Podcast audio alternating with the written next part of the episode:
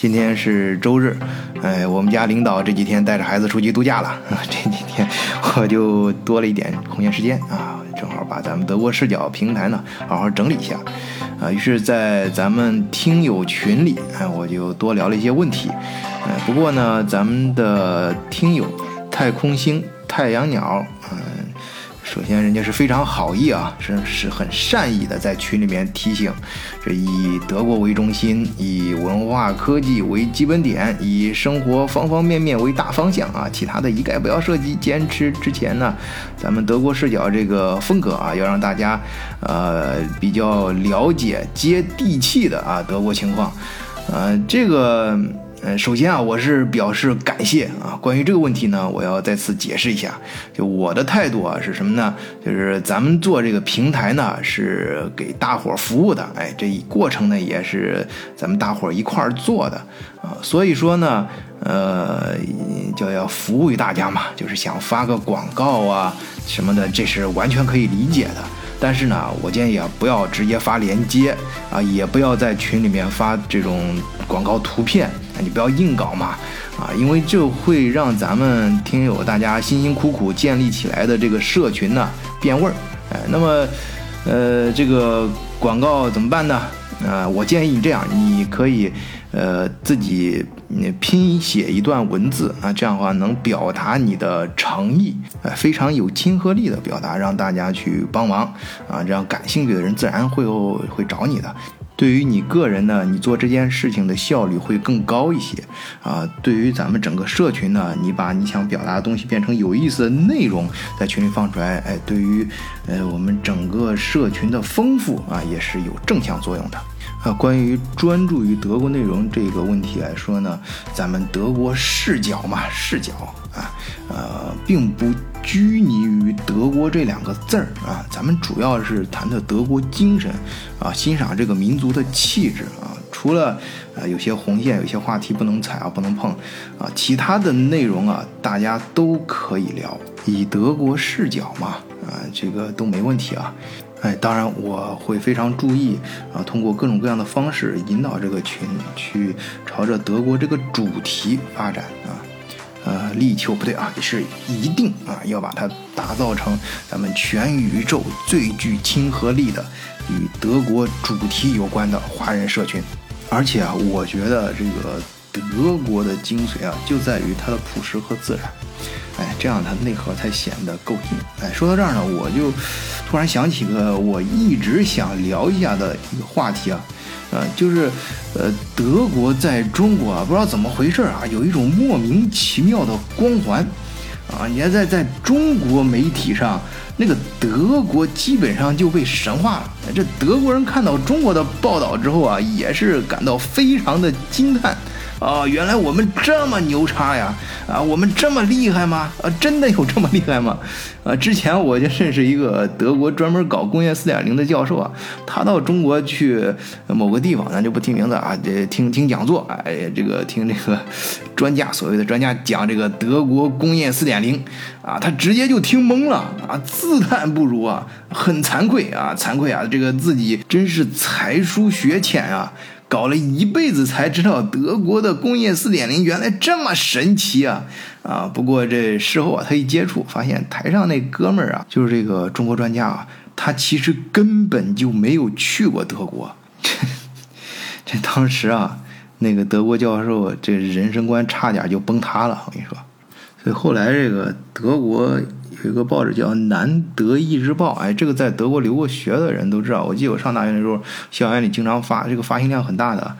上面有一个专题文章啊，就是讲这个事儿。哎，人家还专门给这事儿发明了一个德语词组 m y t h o s von der deutschen Perfektion。这个 mythos 啊，就是神话的意思，就说德式完美神话。那么德国它到底牛不牛？哎，这个德国到底厉害不厉害？德国到底硬不硬？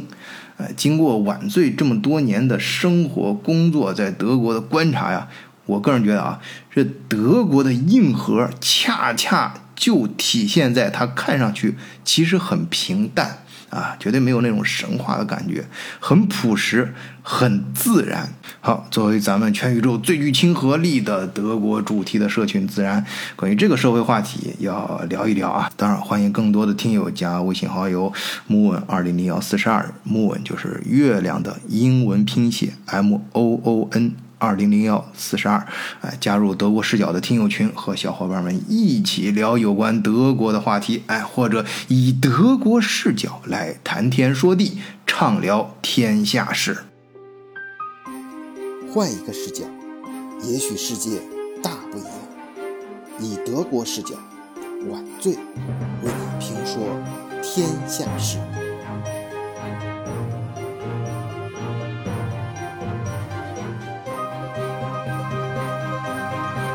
我想这几年在中国朋友圈里面流传最广的，应该就是有关青岛下水道那个故事。哎，就是说青岛承建人员在整修德式下水道的时候，哎，发现有零件坏损坏了，哎，到处找找不到合适的，哎，最后求助于德方，哎，结果那边人呐就说。呃，这因为那个下水道是一百多年前嘛，当时青岛还是德国的，呃，这个殖民地。说那个时候建下水道的那个德国公司，现在都已经不存在了啊。但是人家说了，根据我们德国人的习惯啊，你就在那个范围找，它一定会有备件。哎，结果人家真的是在三米范围内，哎，找到了人拿油包纸包的这个备件，而且那个油包纸打开之后啊，那个零部件还。锃明瓦亮，哎，由此可见，这个德国东西不得了啊！这个，而且人家这个习惯啊，这个搞工程的这个严谨啊，哎，所以啊，在中国的朋友圈里面，那这件事儿就成了啊，对德国制造和德国精神的完美诠释啊。所以，虽然有这个青岛那边人专门出来辟谣这个事儿啊，但是他依然每隔几年都会在朋友圈里面。传一轮，尤其是下大雨，哎，发大水的时候，哎，那那那城市看中国城市，那到处那个水没着，排水不畅啊，那个人在街上，小小轿车都飘起来的时候，哎，就就这个时候，这个这个段子在这个在这个朋友圈里面流传的都更广，哎，这个神话每隔几年就这样就会复活一次，哎，你还别说，在过去这一二十年当中，我在德国生活正儿八经在。德国本土看什么文章，还真的没有受到过什么，呃，这个心灵的震撼啊！这个每次这个感动的想哭的时候，往往都是看到中国人在中国写的关于德国的文章啊，很多啊这样的。你比如说，我说几个题目啊，你们肯定有印象啊。你比如说，德国人一年干一百八十七天，休一百七十八天啊，经济奇迹是怎么来的？这这文章，我跟你说。像中国这个自媒体这人真是很有才啊！这这这我看了，我绝对想点着看啊。然后还有这个，你比如说这个德国自行车跑得比车快，卖的比车贵，规矩比车多。哎哎，还有你比如说你你对欧洲所有的幻想都能在这个国家找到啊。还有德国的顶级奢侈品，看德国人的生活态度。还有德国妈妈的岗位说明书，全面、具体、平衡。哎，括号，哎，后面加个括号，让中国父母汗颜。啊，还有什么可怕的德国？叹号，看完这些，令人无地自容。叹号。你知道这些小文章啊，这些这些段子，往往都是短小精悍、铿锵有力啊！啊，你看这个，而且说话的时候那个语气啊，让你感觉是在读法律条文啊，那很有那个德国范儿。我跟你说，很硬核。哎，你，而且啊，传的很开啊。这个在中国，基本上这种文章，你去看下面那个微信下面那个那个那个小读条啊，基本上都是十万加，然后下面议论的跟帖的也是一大帮啊。哎，那么为什么吹捧德国、神话德国在中国媒体上这么有市场？呃，其实我看有中国媒体上也有人对这个问题做过一些理性的分析，啊，指出这些文章的背后啊，或者这些写手的背后，其实可能是一些，呃，比如中介机构办德国移民的、德国留学的，哎，嗯，这样的话他就可以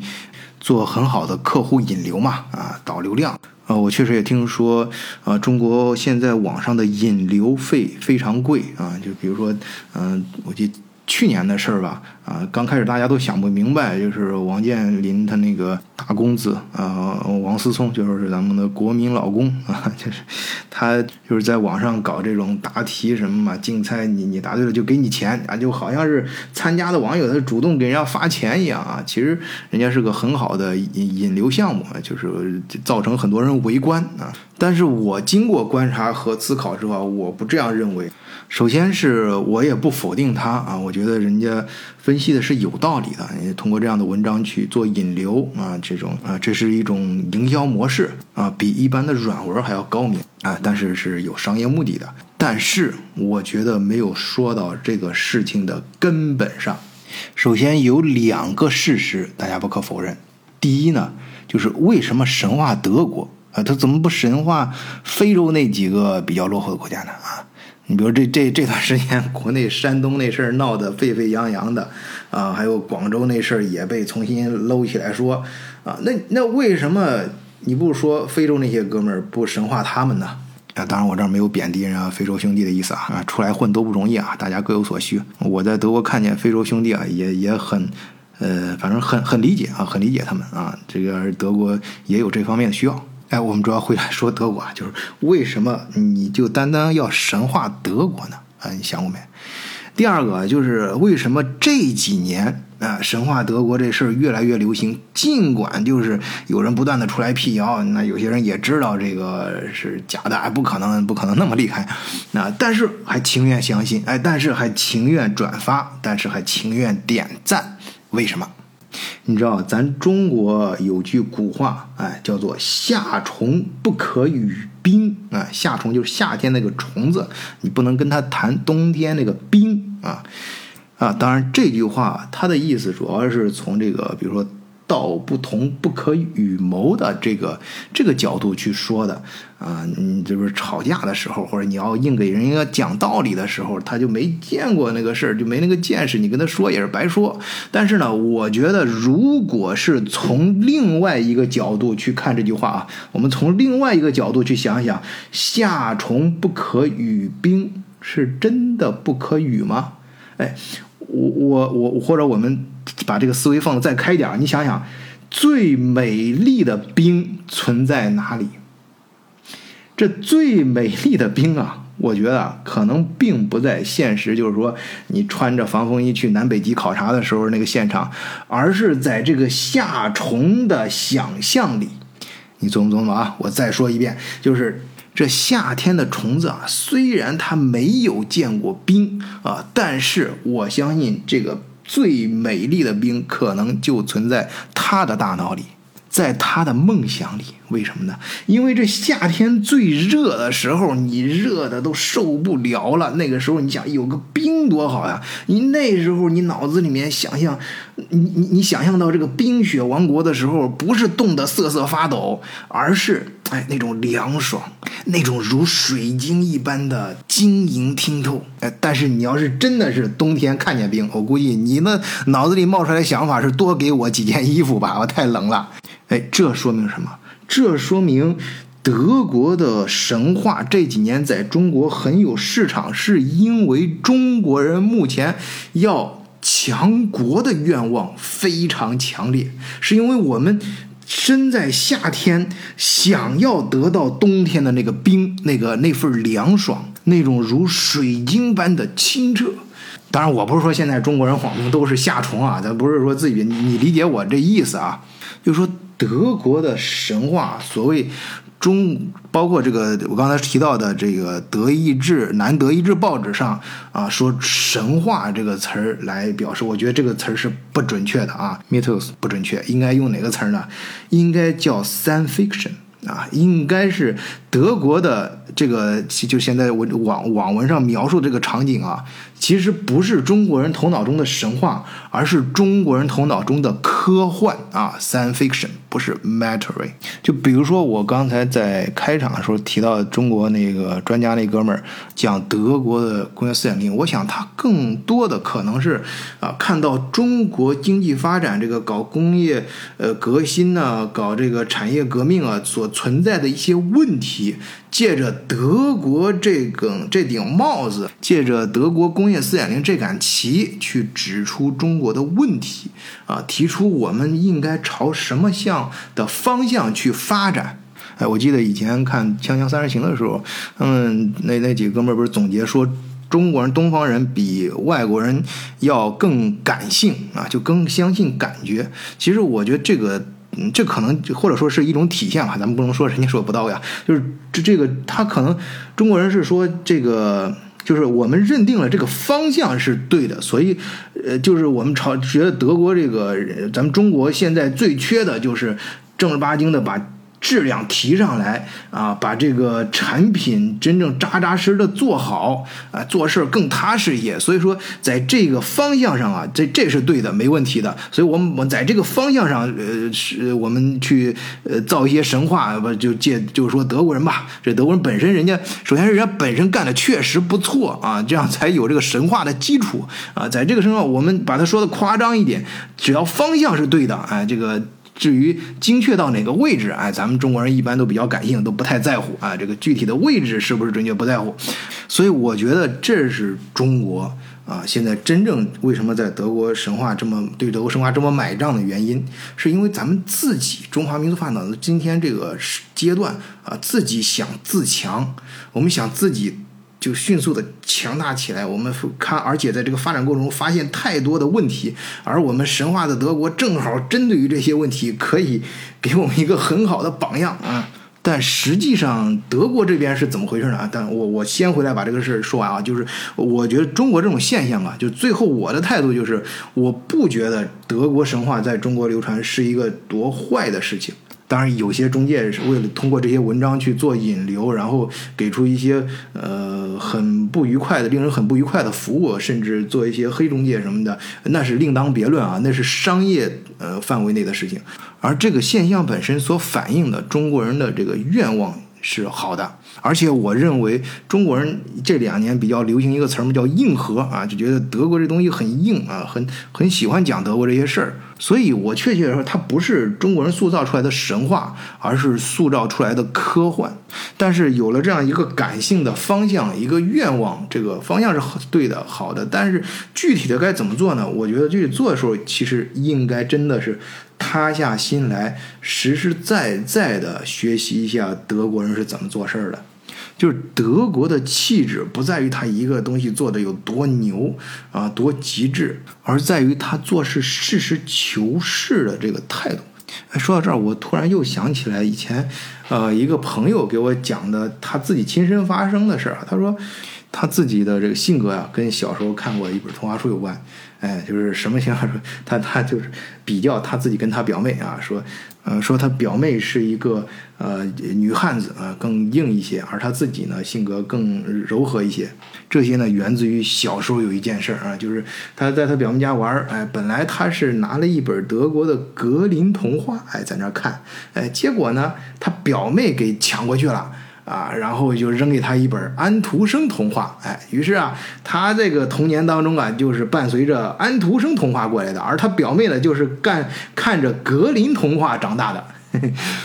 哎，当然我我不是鼓励大家去去看哪个童话，但是你可以去观察一下，或者你回想一下。呃，这个安徒生童话，哎，都是像是呃美人鱼啊，啊这这种故事。然后格林童话呢，都是白雪公主啊。你想想这两个童话体系的区别啊，给你不同的感觉。就是呃，我觉得就是我个人觉得啊，就是安徒生童话呀，它更多的这种宣扬这个爱，这个人的情感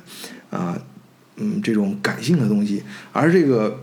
格林童话呢，它的内核，它更多的是靠思维去推动这个故事情节的，靠逻辑去推动这个故事情节的。你像那个最典型的白雪公主和七个小矮人啊，镜子镜子谁谁最美？啊，是你呀，我的主人啊！这个皇后，罪恶的皇后啊，一一直都洋洋得意，直到有一天呢，镜子突然说：“你不是了，为什么呢？哎，你孩子长大了，白雪公主长大了，她从一个小女孩变成了一个少女，那她是最美丽的女性了。哎，于是乎，这个皇后就动生了杀念，要派人去干掉白雪公主。然后白雪公主就逃亡，在逃亡过程中啊，遇到了呃皇后派来的猎人，猎人呃骗皇后说她杀死了，然后呃皇后是怎么发现的这个骗局呢？又是问镜子镜子谁最美？哎，你你呃你还不是还是白雪公主？她于是就知道白雪公主呃没死啊，不行要所以就要亲自过去干。啊，这个派人过去已经不行了，就亲自要过去，呃，把这个白雪公主用毒苹果给毒死。哎，回来之后再问镜子人啊，皇后你是现在天下最美的啊！哎，你想这个故事情节的推动啊，就是靠这种逻辑推理啊啊！当然到后来这个白雪公主复活之后，再问镜子是她又不是最美的。总而言之，你能够感受到啊，这个这个这个童话这个故事啊，它情节的推动是靠着呃，不是靠着一种感性的东西，是靠着逻辑。啊，当然这个逻辑不一定对啊，有些这个逻辑是限于格林兄弟他当时那个时代的想法，而且据说在最早的时候，这个格林童话不是说给小孩看的，是给成年人看的啊。原原始的版本是很血腥的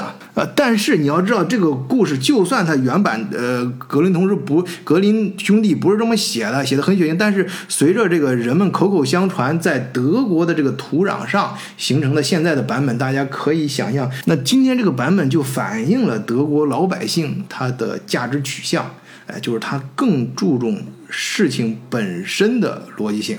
呃，当然我这里只是简单的说一下啊，呃，我相信听友也能感觉到我表达的意思了。当然，更多的细节啊，我们具体还要具体到各种的工程、各种的，我们介绍呃德国不同的公司啊、不同的事件啊，包括。德国嵌在这个整个欧洲的板块里面啊，所发生的一些事情啊，咱们以后呃德国视角呢会不断的跟大家更新这些事情和以及华人在德国发生的那些真实的、有意思的，我个人认为很有意义的呃德国故事。当然中间也会穿插一些商务上的啊，我们确实能做的一些事情，比如说呃今天在群里面朋友就提到了鲁尔区的转型问题，那中国有很多重工业基地呃要转型呃要去产能。什么的？那这个鲁尔区就给出了一个很好的呃德语叫 phobia 的啊，就是榜样啊，就是一个嗯参考啊。那那前段时间前年也也有国内有有地方政府过来。参观啊，我们协会就是 CDTI，我们中德创新创业，呃呃科技创新创业协会，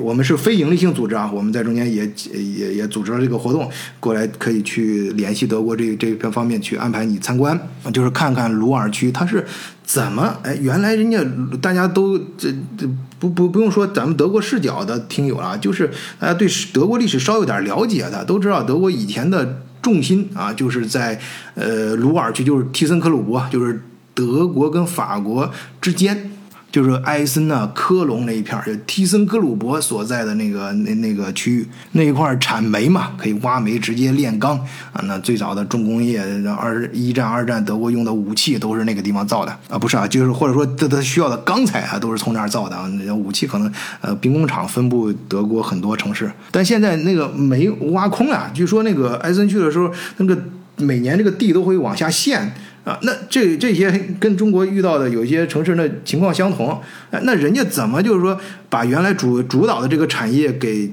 嗯给关掉，然后去去整个城市并没有因此而衰败，而是说在新的产业上找到了发展点啊，这怎么去怎么去过渡过来的？这个是怎么实现成功的转型的？那你像这些呢？其实它不是什么中德国神话，它是实实在在已经发生的。哎，那你就需要中国我们过来实实在在的啊，在德国真实的去考察一下啊。最后呢，我就不好意思再做广告啊，就是欢迎大家加入我们德国视角的听友群啊，跟晚醉跟我们的小伙伴一块儿来了解德国，学习德国那些好的精神和气质。好，今天节目暂时到这里，谢谢大家，再见。